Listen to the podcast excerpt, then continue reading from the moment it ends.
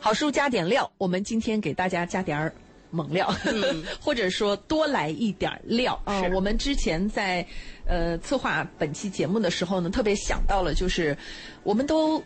我我觉得收音机前每一个看过书的朋友，至少都会有一个基本的认知。有些书很厚，嗯，有些书呢很薄很小巧。我们之前在节目当中呢，也曾经跟大家推荐过不同类型的书，他们有的书拿在手上。手感特别好，沉甸甸的，但是你可能翻两页就觉得妈呀，什么时候才能看完？把它放一边去了。嗯，然后有一些书呢，它拿在手上它特别轻巧，然后你有可能看两页就觉得，哎呦，这太简单了，太容易了。完了之后也有可能忽略掉它。我们今天来一套组合拳啊，关于组合拳呢，一会儿还跟大家来解释一下这背后也挺好玩的意思，花絮啊对，一个小花絮，就是我们今天其实跟大家准备了。老朋友、新朋友，但是我们把它组合到了一起。如果你有幸能够把这一套组合拳看完，我个人觉得，你大概对于某些事物的认知会发生一个三百六十度的变化。对我们今天的话题其实是一个叫职场进阶主题。嗯，我们今天给大家一起带了三本书哈，然后是呃，所谓会带人就是会提问，这样路演就对了，还有还有反低调低调，对对，然后呢，其实我我我。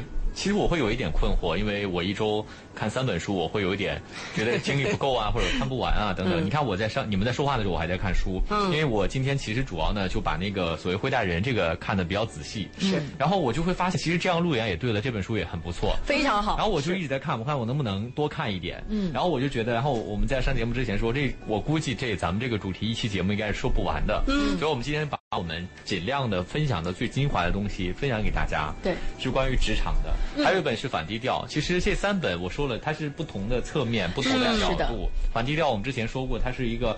告诉你，其实，在职场当中，你应该更对如何去展示自己不要做个小透明，那样你就真的透明了。按照这个小雪的说法说，这是一种观念上的改变，对，对吧嗯剩下的两本书呢，可能更偏方法上的哎，一些对方法上的。然后你看，像这样路演就对了。其实它特别像我路演啊，路演嗯对它特别像我曾经做的那个。我曾经做过培训讲师的，啊所以它是一个对我的那个职业是非常入门的。是哎而且我以前的工作就是每天都不断的讲课，嗯，抓住别人的吸引力。所以这个可能对于上网课的朋友们啊，包括就是经常要做商务演示的朋友们都是在公司非常有用。里头，你是经常要给你的哎对老、同事啊老板呐做 Power PowerPoint 的展示啊嗯，包括你要跟客户做一些展示，都非常的特别的有用。嗯，其实我说了，表达力是一个非常重要的能力，在职场当中，所以它是一个共通的。嗯嗯。然后呢，所谓会带人，就是会提问呢，它是两个方面。第一是，如果你是一个小头小领导的话，你要带人了，你从来不知道怎么带人，它是一个很好的教你，你让自己成为一个小领导的一个进阶之路。对，所谓会提问呢，它不仅是成为小领导的一个很好的方法，而这个提问它是一个非常好的让你找到一个重点。嗯就是通过提问，你能很好的找到你们目前当下最需要找到的重点。嗯，我跟别人聊天，我经常会说一句话，我说你到底想要表达什么？对，就抓重点嘛，说出你的重点七个问题当中的一个很重要的问题，就抓住核心。还有就是是我能帮你什么？你希望我干什么？等等，你看，其实说来说去，它都是非常好的，让你能够在纷繁复杂的职场当中找到你的核心竞争力。对而且不同的方向给到你更多的竞争力。所以我们今天的话题和主题其实是职场进阶。嗯，对。所以我们今天的关键词，这三本书的关键词其实也是叫职场。职场大家如果对我们今天聊的这几本书感兴趣的话呢，您可以在微信当中搜索我们的公众号“文化很有料”。那您在关注了“文化很有料”之后，可以回复“职场”这两个字，嗯，就职业的职，场子的场、啊，职场就会弹出我们这本书、呃、三本书的二维码。对，我们呃，先把时间先给小给雪，小雪说一说《反低调》这本书。嗯，这个书呢，其实我今天在上上上节目之前，我特意百度了一下，我就搜“职场”这两个字儿，我看能弹出什么来。结果弹出最多的呢是职场中常见的问题。第一个是怎么做好自己的工作，这个可能就是不同的行业和你的经验、你的能力。是有很大的关系的。第二个是如何走出职场的迷茫期，可能今年来说的话，很多朋友会在这个迷茫期上徘徊。第三个是关于行业认知，这个各行不同。第四个是关于同事及领导的交际关系，可见这还是非常重要的一个问题。那《反低调》这本书呢，刚才两位主持人也说过，我们之前也跟大家聊过，它是一本告诉你怎么在职场当中告别平庸的书。呃，为什么平庸呢？有一些人会说我自己怀才不遇，但是现在已经不是一个酒香不怕巷子深的时代了。尤其是在一些需要经验的行业啊，比如说我们经常说做医生啊、做律师，包括像我这个行业做编辑，恐怕你如果说显示的没经验的话，大家都不会买你的账。嗯，对吧？呃，然后呢，他在这个书里面讲了很多关于沟通的，关于你怎么样去。应该刚才用到的一个词“打怪升级”的这么一些方法，嗯啊，比如说呢，它封底有几个问题，这几个问题其实是非常扎心的，也是非常典型的问题。比如第一个，明明胜任了工作，为什么老板看不到？嗯，很多人就是刚才贝贝所说的小透明啊，嗯啊，对吧？那在这种情况下呢，其实我们知道，在面对面的交流中，即使在这种情况下，我们也很难对别人的能力做出正确的判断。其实我们所说的能力是什么呢？不是根据事实，而是根据印象去判断一个人。嗯，比如说，如果我们一开始哎就认为这个人应该是挺厉害的，嗯，那么他犯了一些错误，我们可能认为是失误。但如果一开始我们就觉得这人恐怕不是那么靠谱，他在后面做不靠谱的事情，就会加深这个印象；他在后面做靠谱的事情，那就是意外。我们经常会有这种情况啊。另外呢，还有一种就是说。怎样宣布好消息和坏消息是对自己有利的？你看，这是非常小的点。可能我们经常，比如说平时看电视啊，会有这种表达方式。我有一个好消息，还有一个坏消息，你要先听哪一个？对吧？但实际情况，他说并不是这样的。书里面是这么说的哈：如果既有好消息，也有坏消息。首先应该宣布哪个？答案很明确，首先要宣布好消息。对，因为我们刚才说的首因效应就是第一印象，给大家一个好印象，然后再宣布坏消息。这样呢，坏消息的影响力会弱一些。他又提到了一点，不能像我们刚才说的，我有一个好消息，也有一个坏消息，你要先听哪一个？而是说，在宣布好消息的时候，不要让他人觉察后面还有坏消息。这时候可能又有朋友会问了：那么最终印象难道不比第一印象重要吗？他举了一个例子，他说：“第一印象对后面发生的所有事情和说法都有影响，如同文章的标题较之于结束语的字体会大一些。第一印象比最终印象更有分量。比如说哈，卖房子、买房子这件事情，如果我们要卖一套房子，我们要先向看房者展示最漂亮的房间，对吧？不可能说我先把这个人家带到卫生间，对，你看我这卫生间不像样，哎，那不买了，那后面再好没有用了，可能是。”呃，然后是房子其他部分，最后以第二好看的房间作为完美收官。嗯，这个就是他所说的两点，一个是首因效应，一个是近因效应。就是他最开始看到的是最漂亮的，哎，第一印象首先很好，然后呢，中间可能稍稍差一点的，最后是第二漂亮的，这就是一个最后你留给你的最终印象也是好的。那如果反其道而行之呢，那就只能是给看房者留下一个糟糕的印象。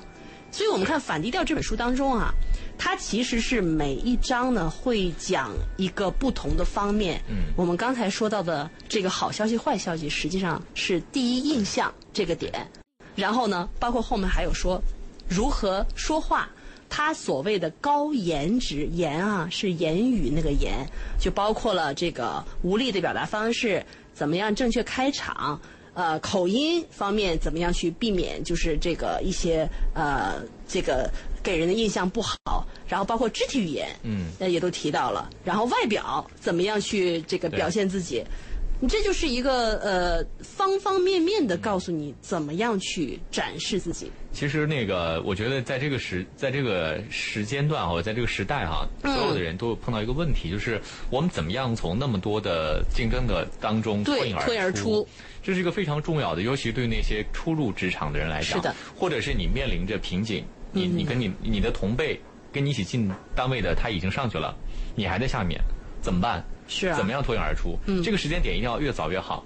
就是我身边有这样的案例，就是同样的同一个时间段来的，嗯，就是一个会来事儿跟一个不会来事儿，也许他们干的事情基本上都一样，是，但是就领导就会觉得。那个人就是好，是啊，不断的给他机会，不断的给他机会，他就越来越能展现他自己。而另外一个人可能就是没有机会，对，因为这样的事情太常见了，大家感觉到应该很很常见。包括我自己，我刚来台历的时候也是这样子的。我前半年就真的只是闷头做事情，嗯，不是说闷头做事情不好，但是你做的事情，你的领导不知道你在做什么。哎，在某种意义上来讲，除了你自己能得到提高之外，你等于没做。对呀，就包括反过来说哈，如果说你。已经想办法被人看到了的话，那么你被感知能力的提高会带动你真正能力的提高。大家也要注意这一点啊，就是我们真的是。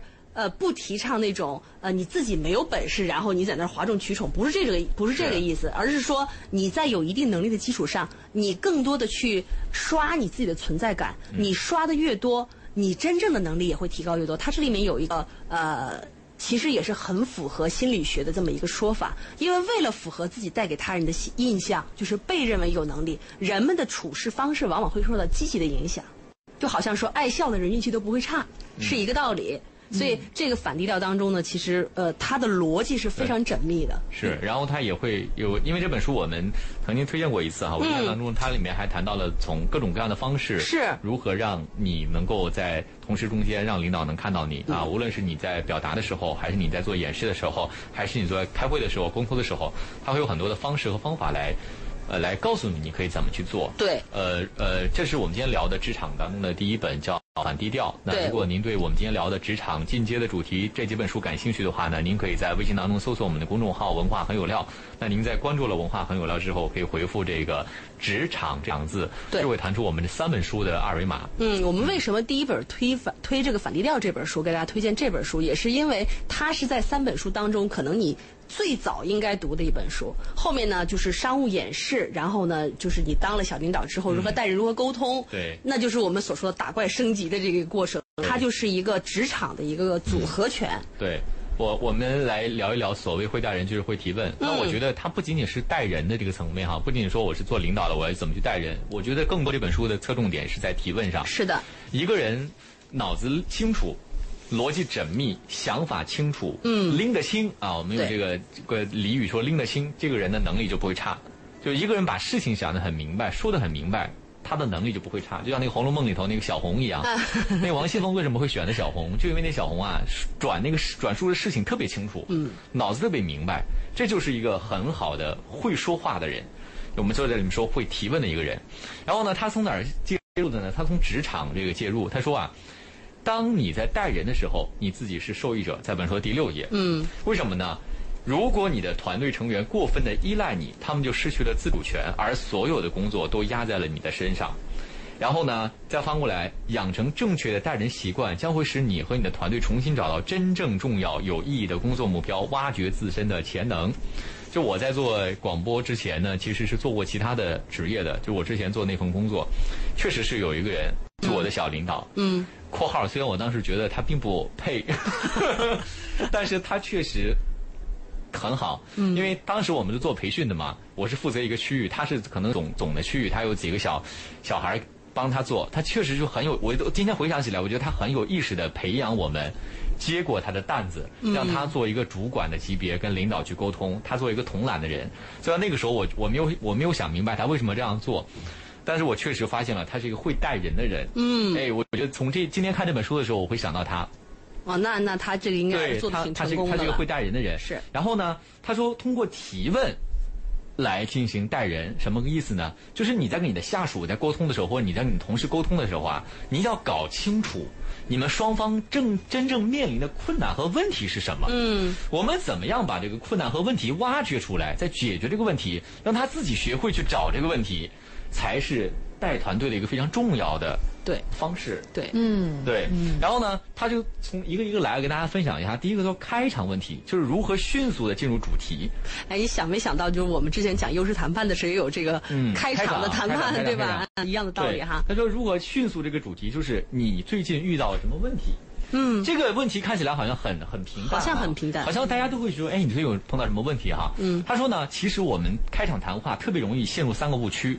第一个闲聊，嗯，对，今天天气不错啊，哎呀，好饿呀，这个是真的。哎，我们一会儿吃啥呀？哎呀，然后聊了聊，好，好，好，啊，该上班去了，对，该干活去了，聊完了，聊完了，你跟你的团队啥也没聊，对吧？第二个例行公事，啊，最近还好吧？还行，啊，昨天去了哪儿啊？去了哪儿啊？好，知道了，嗯，然后 你俩也没有进行任何的沟通，所以呢，他说，让一段谈话迅速进入主题的问题是什么？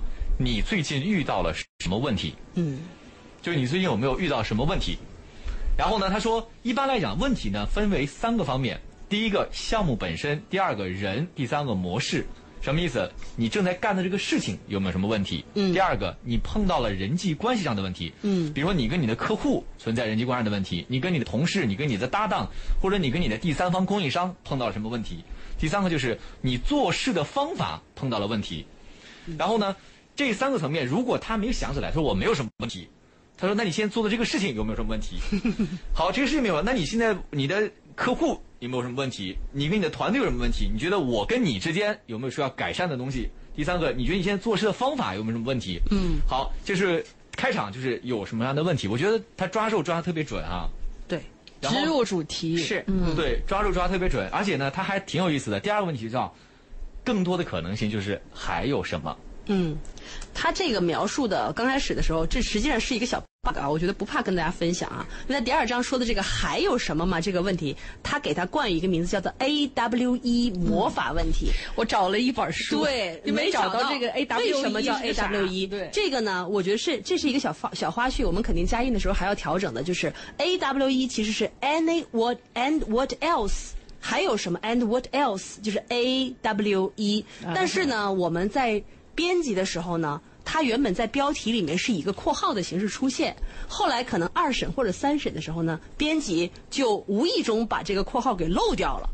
导致它出现了一个全书解决不了的这么一个疑团。那这疑团呢，我今天也跟大家分享哈，就是我们后面既然发现它了，我们就会想办法把这个问题处理掉，就是 A W E 的这个问题哈。我们刚才谈的第一个问题是，嗯，你有没有什么问题？对，你碰到了问题是什么？然后他加上第二个问题就是还有什么？还有什么吗？他说为什么我们要问还有什么呢？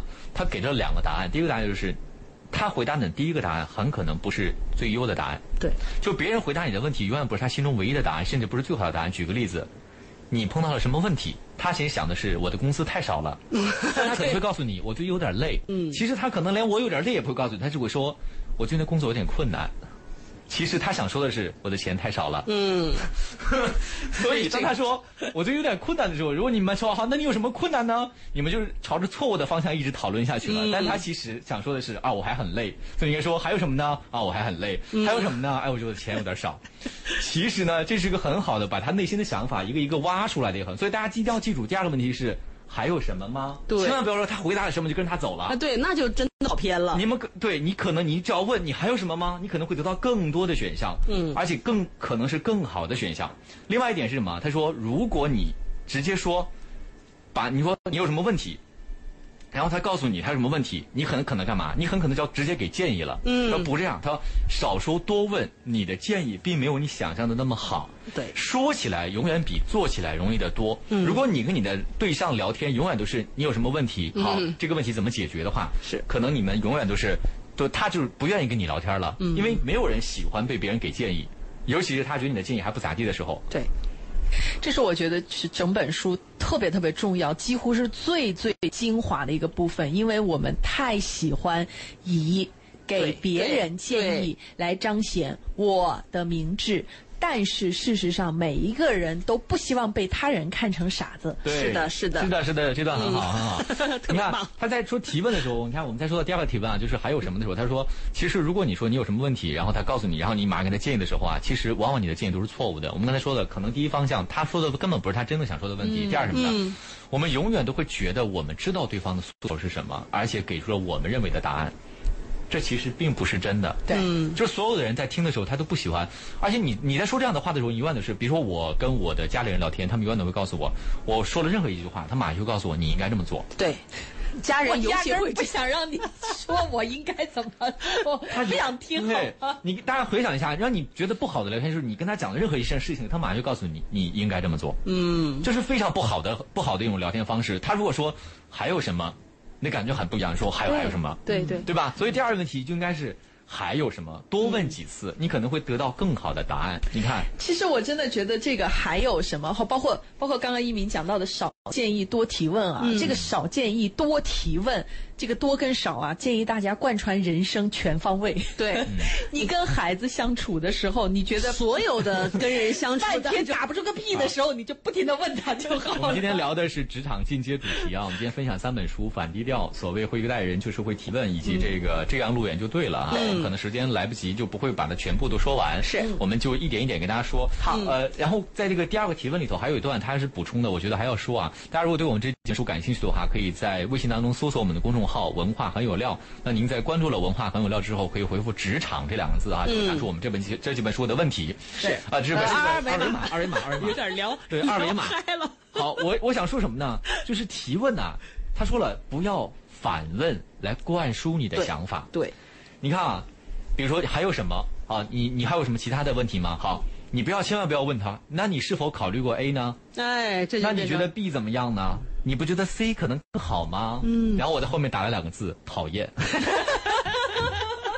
这个比刚才那个更讨厌，你知道吗？刚才那你有什么建议？我觉得也就算了，你不觉得这样更好吗？不觉得。请不要用反问的形式试图向对方灌输自己的想法。嗯，如果你有了主意了，请你不要说出来。也许你会发现，你跟对方想的其实是一样的。嗯，如果不一样，你再说出你的主意，直接说出来，而不要用伪伪问题的方式灌输给对方。嗯，所以我们在里面，他他也会对每一个问题里头，他都会列明了这个问题里面不要踩的坑。对对对我觉得这一点真的蛮好的。是这这清清楚楚的，啊要怎样对不要怎样，哎，这个特别好。对，七个问题我们先聊两个问题啊，大家可以在微信公众号“文化很有料”当中回复“职场”这两个字，就会弹出我们这几本书的二维码。好，我们好先去广告吧。我们今天在好书加点料当中和中资海派的总编辑小雪共同来跟大家推荐的这几本书，真的第一是好书，而且第二是超有料。嗯，呃，我觉得这个我们看书的收获啊，其实每一个人看一本书，他或多或少会对他要看的书会有一个期待。嗯比如说我希望它是一本小说，看完了以后我很爽，或者是看完了以后我的情感波动很大，我觉得这个体验非常的我很喜欢。嗯呃，或者说它是一本儿呃，比如说我们之前讲的反低调，它可以改变我们对于这个世界的一些认知看法看法，嗯让我们变得更通透一些，让我们变得不那么纠结，我们可以在自己的人生道路上走得稍微顺一些，甚至可以越来越顺，这是一个目标。还有一个就是，好，我知道我可以换一个方式来看这个世界了，那我的行为模式。也可以跟着发生变化。其实在，呃所谓会待人就是会提问当中，有一句话我也是我们今天推荐的三本书当中的，我们刚刚一直都在着重讲的这本小书。嗯这本书真的很很小，对 但是但是真的很有用。这个但是太重要了，亲们，但是都很重要。是对，呃，他这本书里面其实有一个观点，我真的特别特别喜欢，嗯，就他认可了一个非常现实的问题。第一，当你发现你要改变的时候，就意味着麻烦来了。因为一个人要改变，真的是一件好难的事情。是所以他提到了第二个解决麻烦的笨方法。为什么说是笨方法呢？因为第一，它很有效；第二，它几乎没有智力上的要求，就基本上我们是一个正常的人，你只要愿意用这个笨方法，你一定可以达到你的目的。这个笨方法只有一个词：repeat，嗯，再来一次，对重复。是就是很简单的道理，练习，不停的练习，不停的挖掘。我要改变的时候，我这次的问题出在哪里？那次的问题出在哪里？把它们拎出来，再强化，再强化，再强化。嗯。就真的可以改变。是，他在第第十二页的时候呢，也是就像贝贝贝刚才说的这个 repeat，他总结了一个待人新公式。其中的前两点，我们在上半段的时候已经说的很清楚了，多提问，嗯少提建议对，第连三个那种诱惑性的、哎对那种灌输都不要有，讨厌。第三个呢，就是深度练习，就是反复反复的 repeat。对他这个其实写的真的很好玩。我看这页的时候，我实际把这页折了一个角了，我给大家念一段啊很好玩。就好十二页的那个，你看到没？嗯。啊，啊，发誓早晨起床后绝不习惯性的打开电子邮箱，但没过几天又旧病复发。现在的你，早晨醒来，躺在被窝里，脸被手机屏幕照亮，就很很有画面感的一个。然后承诺一定要好好吃午饭，但最后仍然在电脑面前敲个不停。键盘上面震颤的三明治蟹是你刚刚吃过午饭的唯一证明。这个我觉得特别好玩。嗯试图通过冥想训练找到内心的平静，然而坐在那里呼吸五分钟之后就受不了了。嗯这都是，就是我们很多是文风很好是阅读文风很好阅读。啊好，我们刚才谈到它是七个问题嘛，对吧？对第一个问题就是我们迅速的切入话题，嗯对吧？就是你碰到了什么问题？就是你跟下属，或者说甚至说你跟来跟你求助的朋友、同事，你都可以这样问他。是你跟孩子也是可以的。可以。好，他会告诉你我碰到什么问题，什么问题，然后我们说、嗯还有什么呢？还有什么呢？因为以防止他说的问题不是真正他想说的问题，是以嗯及我们更多的把他心内心想到的东西挖掘出来，让他更多的说他自己的想法。嗯，那接下来干嘛呢？焦点问题什么意思？就是我们要聚焦那个最重要的东西，对，就是你到底想解决什么？用他的话来说，就是你面临的真正挑战是什么？我觉得你刚才说那个到底想解决什么，实际上更接地气儿的你到底一个说法。想解决什么问题，或者说你觉得目前最需要解决的问题是什么？嗯也就是说，他讲了很多的时候呢，你是需要聚焦那个最严重、最急迫、最需要解决的问题的。他说，他他问他说，当别人跟你提起他面临的问题的时候，请谨记，也许他说的问题不是目前的症结所在。当你开始进入到解决问题的模式，就是你问题还没找对，你就解决问题的时候干嘛呢？你会犯三个错误。第一，你在解决错误的问题。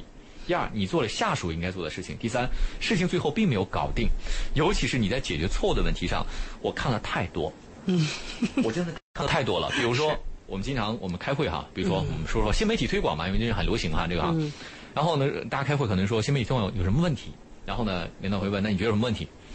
然后呢，其实是这个媒体推广的策略不对，问题也是就从这个大的方向可能就是错的，但可能他会说这个页面不够优化，哎，然后呢，可能接下来我们讨论的问题就变成了页面怎么优化上了。热烈的讨论这个问题，讨论一个小时。然后最后真的就去优化页面去了。对，然后然后你会发现，其实所有人都没有搞清楚我们最需要解决的问题是什嗯么。所以，当他抛出的难题可能并不是真正需要解决的问题，这才是最要命的。对所以我们一定要干嘛？我们一定要抓住那个我们真正面临的困难是什么？你要去问这个问题。好，嗯什么关于另外一点就是你在独自解决问题，也许你找到的问题是是是真正的问题，但是是你在独自的解决问题。你不但自己要去解决问题，他们不会，而且他们下次还会再问你，直接来问你该怎么办。对，就就是是形成过度依赖哎，了。对他们会觉得找你是最方便的，你马你什么问题都能解决，嗯你还要承担他们的工作，你的压力非常大。那你就啊不是一个管理者了。对，所以说呢，他说挑战是什么？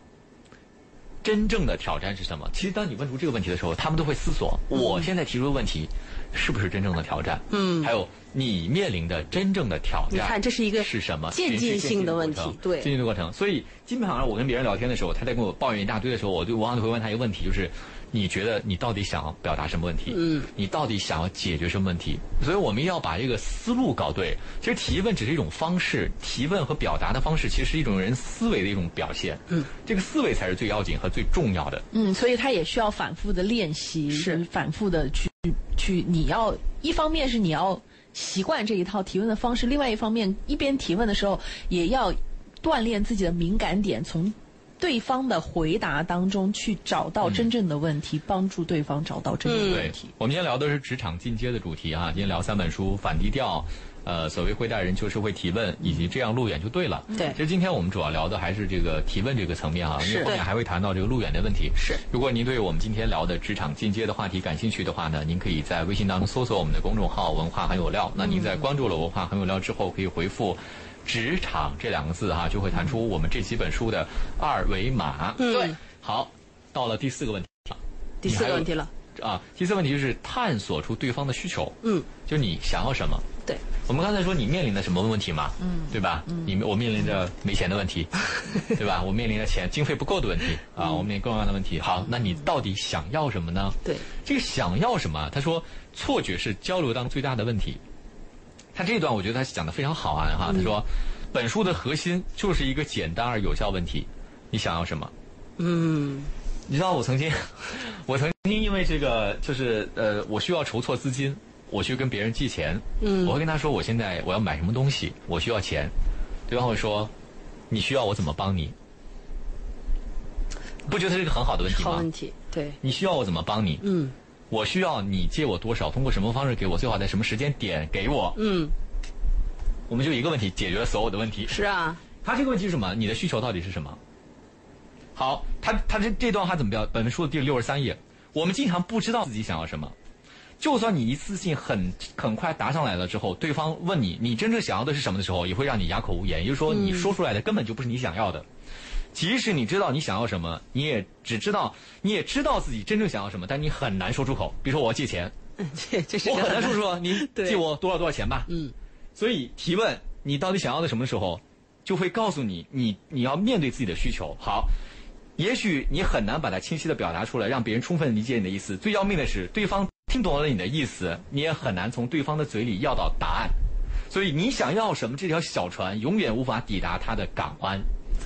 所以我觉得他这段写的很美妙，我看的就是我很喜欢他这种逻辑哈，他的这个这个这个表达方式，然后我一一一下子忘记他是外国人写的啊。就你发现吗？就是它不是一本普通意义上的管理的书，就他从人性角度角度来看问题和解决问题，就真的是有时候你你会觉得很多的这个段落会让你拍案叫绝的一本书。嗯，对，是一个很薄的很很薄的册子。对，嗯小册子嘛，嗯虽然小，但是很好。快往下边吧，刚才谈到了你到底你到底需要什么之后，我如何帮你？就是第五个问题，我如何帮你？嗯，啊，这是一层一层的递进哈。对啊，很好啊。然后，然后时间的关系，我们就往这，然后我如何帮你？就是还可以换一个，你想在我这里要什么？嗯，对，你想，其实我其实我在这里面会，我的脑子里会出现一个人的画面，就是这个人他真的是经常这样说：你想从我这里要什么？你 get 到我的点，对吧？对，对你想要什么，我可以做什么。所以你看，而且他往往他会说，他往往可以说，如果你做不到的时候，你说对不起，我做不到。嗯，还有一个更好的表达方式，请让我考虑一下。对。就我们跟任何人沟通，其实都可以用这一套都是这样子的沟通套路来做，嗯，而且这一套其实并不让人讨厌，反而会让人觉得你逻辑很清晰。一方面是逻辑清晰，另外一方面是觉得你跟他的交流当中，你对他很重要。对，因为这个里面有很多的细节啊，这些细节我们因为时间的关系没有办法展现，嗯嗯还是建议大家要看一下这本书里面，就是为什么他会这么问，以及背后这个问题，你还可以，如果你觉得太干净利索、太理性了，你还是想柔软一点，嗯你可以加一些什么样的话，你一看你就懂为什么要加这些话。对，我们讲到这儿，其实讲到第五个问题了嘛。我们其实总共也就七个问题，在这儿呢，总在这儿呢，这个这个作者呢写了一个案例啊，他说我们把刚才学到的东西糅合一下，碰到这个问题，比如说当某人给你来电话，或者来到你的办公室，或者给你发短信说我应该怎么怎么样的时候，你不要给他直接给他答案，你又说这是一个很好的问题，但是我想知道你自己是怎么想的。嗯，你也是做领导料对吧？对，不把这些底牌亮出来，我想知道你是怎么想的。很好啊，还有别的想法吗？嗯，很不错。还有吗？好，嗯，你的员工就会觉得说，哇，你怎么这么嗯尊敬对我？我都可以在你面前唱又很真诚哈对，直到这一步，如果有必要，你才说出你的想法。嗯就是你刚才所说的，我都听了，非常好，这几点你都想得非常好。那你接下来问我呢？我通过你刚才的表达呢，我觉得呢，我的想法是这样子的。嗯啊，你看看怎么样啊？或者说，你觉得你还有什么别的想法吗？其实这个不仅仅是领导跟下属之间的沟通，其实人与人之间的沟通都是这样的。比如说你朋友来，你或者你同事来跟你说，啊，呃，一鸣，我觉得这个问题我我会承认问题，那我会先说，那你是怎么想的呢？嗯对吧？那你还有什么别的想法吗？好，然后大家说了一大堆之后，他可能觉得啊，他已经找到方向了。我说好，我觉得你讲的很好啊。然后你既然你问我了，那我就想跟你说我的想法是什么。千万不要说一鸣我有什么问题啊，这个问题很简单，这样做好了。其实你看啊，对于我和贝贝来说，跟孩子这样子提问的话，他不就是引导式提问吗？嗯，对吧？然后孩子觉得自己很受尊重，然后他也主动去思考了，一样的道理，嗯，对吧？其实这真的是一本宝藏小说，我现在越看越觉得。对，然后后面就是，如果你对这件事情说了好，对什么事情说了不，就有的时候会要学会去拒绝。拒绝和选择的，然后以及这个对你而言什么最实用啊，等等之类的。所以这本书呢，其实就是我们刚才谈到的，呃，你作为一个小领导啊，你想怎么管理你的团队，让你的团队学会学习，成为你的臂力，这是一个很好的带团队的书。嗯，那也是一个很好的教你学会跟别人沟通，啊，不要让别人讨厌你，啊，是一个很好的聆听者，抓住别人的 point，然后呢，能给出自己的想法，是一个很好的一个沟通的一个书籍。同时也也是一本读起来很有阅读趣味的一本书，尤其建议大家如果拿到这本书的话，看一下后记，我觉得这后记特别好玩。嗯，对此我和贝贝还有些不同意见。呃，这可好玩，大家自己看自己感受。看自己看啊我其实今天也在跟另外一个同事在交流，我说，其实读书这件事情啊，如果大家要把序、呃，把推荐以及后记都忽略掉的话，可能你会略掉一本书很多有趣的地方。对好，嗯，最后一点时间了，我们哎先就开个开个场吧，就是这样路演就对了，教你如何展示你自己啊。如果商业展示，好，本书的第四页。缩水的注意力持续时间，你有多少次如坐针毡的熬过一场商务演示？为什么所有的演示都千篇一律？听众的反应都是如出一辙的冷漠。大家应该看过那个小视频吧？那个那个唱歌的叫萧亚轩啊啊，跟我一起嗨嗨那个是吧？对，呃，没人反应。下面是一片冷漠哈。对，现在这个唱歌都已经这样了，做 PPT 的这个，除非你是大领导，对，你是大领导，你去做演示，大家的注意力顶多也就三分钟，三分钟都说长了，长了。对，如果你只是一个普通同事、小领导。可能从从你上台讲那个 PPT 开始，大家就已经开始玩手机了。对，所有人都是这样子的。所以我们如何去抓住别人的注意力，让别人看到我的展示，让我的展示给别人带来价值，这是这本书要讨论的问题。就是你该如何传递信息，让别人心动而行动。在这本书当中，你要找到答案。呃，因为我原来是做培训讲师的，所以我这点我非常有感触。嗯，所以很多人他其实很害怕上台的。对，很多人很害怕跟当众演讲。很多人一拿到这个就是这这个展示的时候，他就是对着 PPT 念。对，这种是最常见的，而且把那个呃 Word 文档，尤其 Excel 那个表格，直接复制粘贴，咔放到 PPT 上。而且很很多人看去吧，上课的时候不经常这样。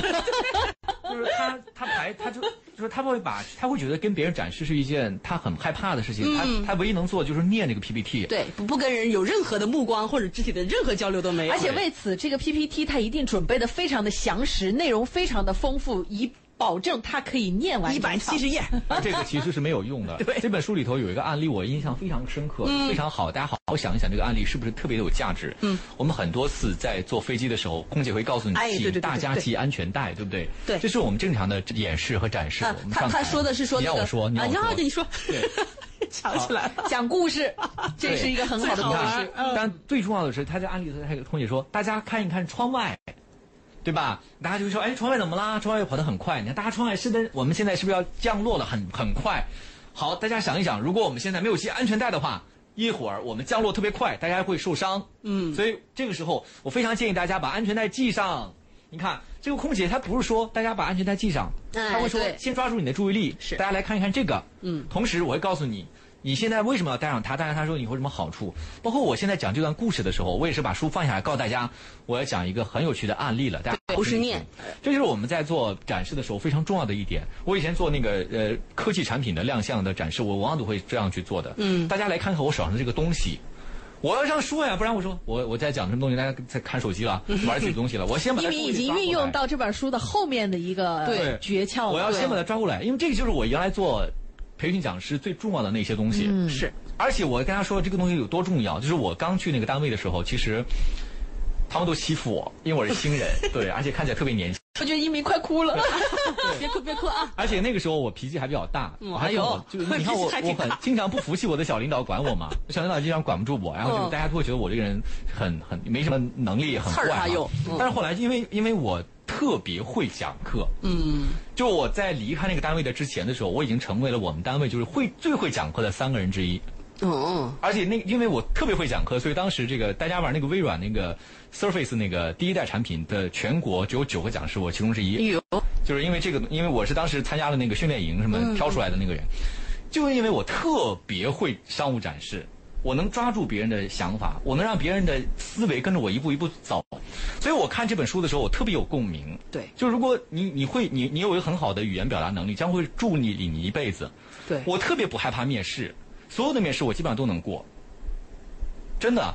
就我每次去面试完了之后，就是对方会觉得对方都有能力进行高估。所以你看这点是多么的重要啊！对，就是我很就是你展示自己的展示你自己。对，一个人的表达能力是对他的能力是非常好的一种助力，所以大家一定要重视你的。如果你觉得你。会表达，你不会去演讲，你不会去展示你自己的时候，一定要补上这块短板。你要学呀！对你面试找工作特别有帮助，真的，无限大家。面试找工作、做直播、做商业演示、汇报工作，你什么时候你都要去。去讲，去展示自己，尤其在现在这个分心时代呀。而且这这个马上要结束了，没有太多 其他的时间讲。但是我特别想强调一点，就是可能有些人会觉得我的性格天生比较腼腆一点，内向，不太好意思展示。所以我们尤其建议他从反低调开始看起，因为那本书从一开始就告诉你，你越是内向的人越适合看这本书，而且你越是能够反低调。完了之后还要最后讲一个细节，因为最后一鸣是拿自己来讲例子嘛。嗯，一鸣是一个特别腼腆的男生，但。本来很内向的，但是从他学会展示自己开始，他就已经不会再给人那种我不会跟你沟通，我不会跟你交流，我会把你拒之千里，没有了。嗯，因为他已经彻底的通过展示自己，改变了自己的人生。我觉得每一个人不要去考虑你是外向还是内向，对你都有能力关系，都有能力。我们今天聊的是职场进阶话题。如果您对我们今天聊的三本书感兴趣的话，可以在微信。